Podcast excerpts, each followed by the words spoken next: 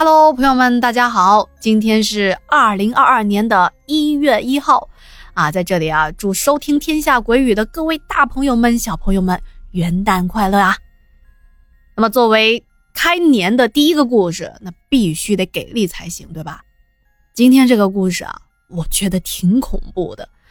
嗯，大家应该还记得，就是之前竹影小哥哥投稿过关于发生在乌镇的一个凶灵酒店的故事吧？那么今天的这个故事也是发生在同一个酒店的。当时那个工作人员就竹影的一个朋友叫小王啊，是在后来告诉他的一个事情。那么不记得这个酒店发生的一些前因后果的朋友们，可以再回去听一下那期的故事，复习一下。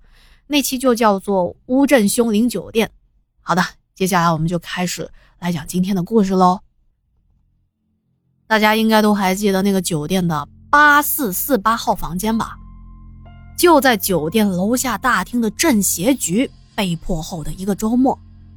作为酒店工作人员的小王说，当时招待了一对来自国外的华侨父子，父亲五十多岁，儿子二十左右。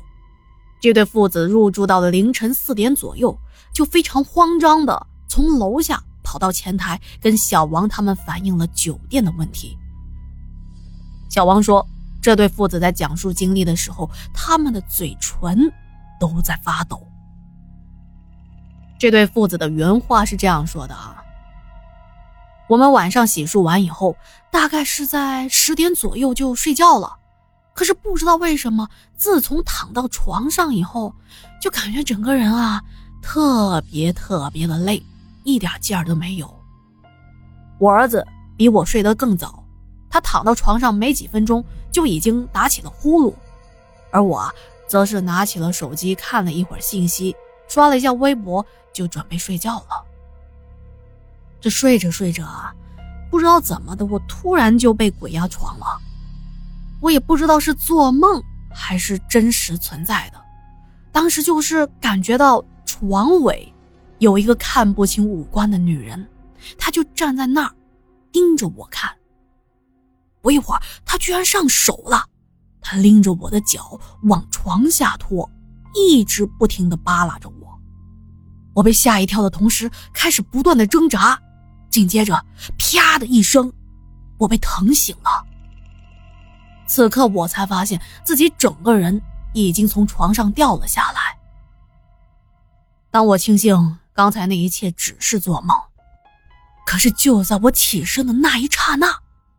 我，我居然看到，从房间进来的过道处的那个地上，有一双皮肤发白的手，就那么一晃，被拉进了卫生间，就是那种有个人被拖进去一样，唰的一下就过去了。起初我还以为自己眼花了，特地开了灯去卫生间看了一下，却什么都没有看到。当我平复了心情。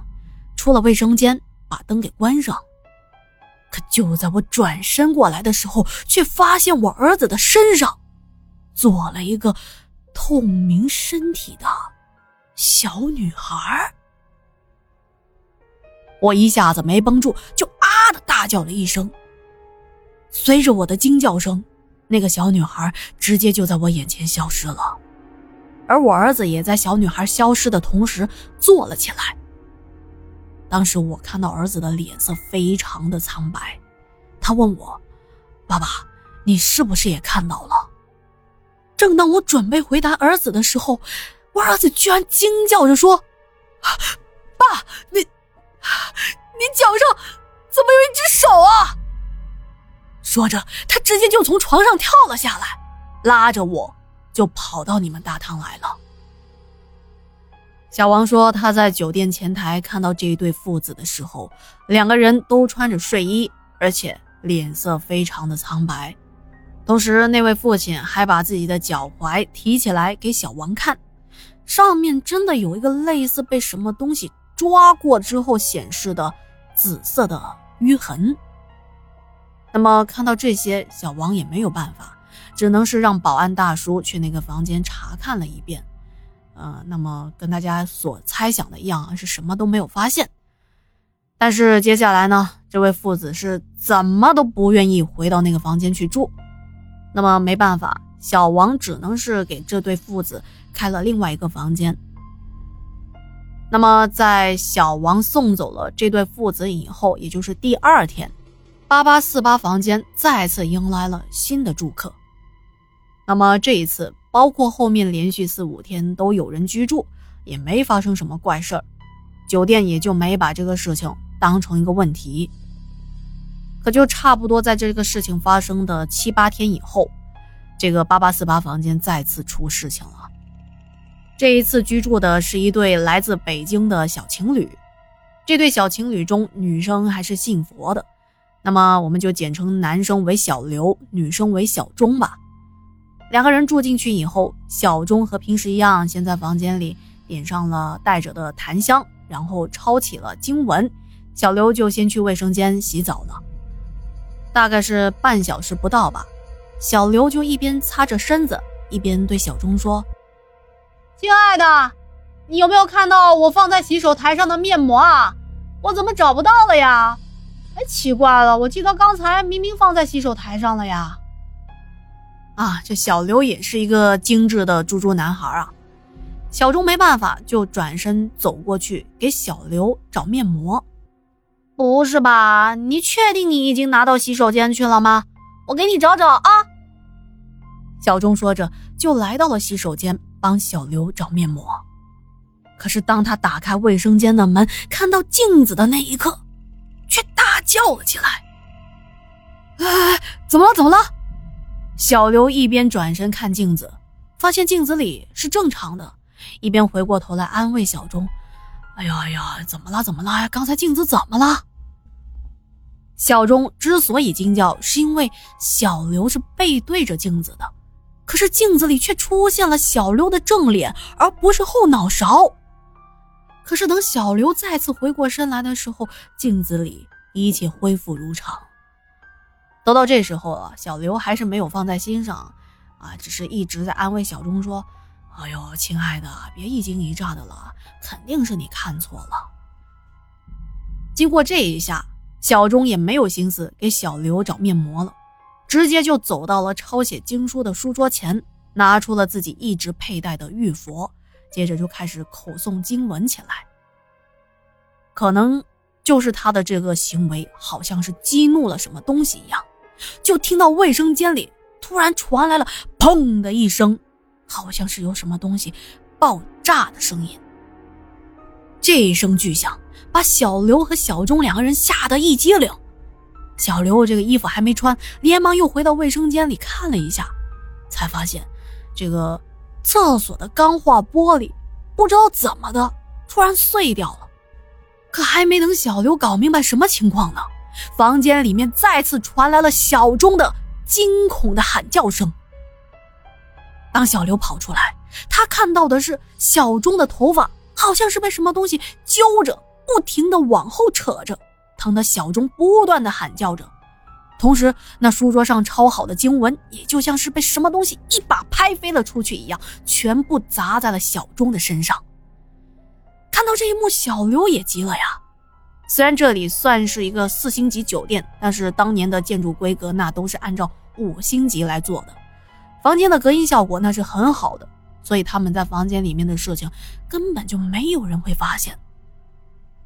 这话说回来，小刘刚要去救小钟呢，他跑了两步路就感觉被什么东西绊了一下，整个人就飞了出去，扑在了过道的衣柜上，鼻子被撞得哐哐的流下了血。就在小刘捂着鼻子坐在地上起不来的时候，小刘说自己听到了一个有点像是小女孩痛苦的那种惊呼声，就是啊了一下。紧接着，他也发现小钟的头发就是好像被什么东西抓住一样，也慢慢的放了下来。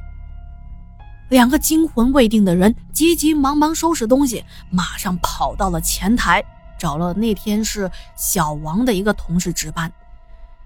小王同事说：“啊，也是被那两个人狼狈不堪的样子吓了一大跳，因为小刘满脸是血，小钟则是头发凌乱，不知道还以为小情侣在房间打架了呢。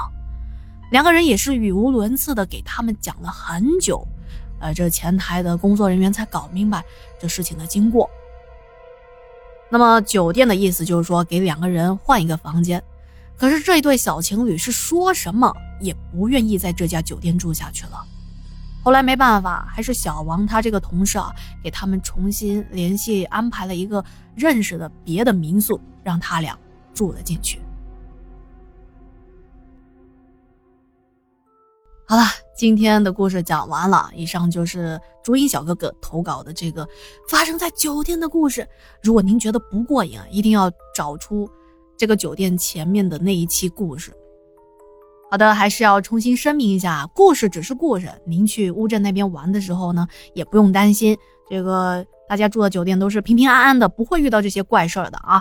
好的，那今天就聊到这里啦，再次祝大家新年快乐！开心我有最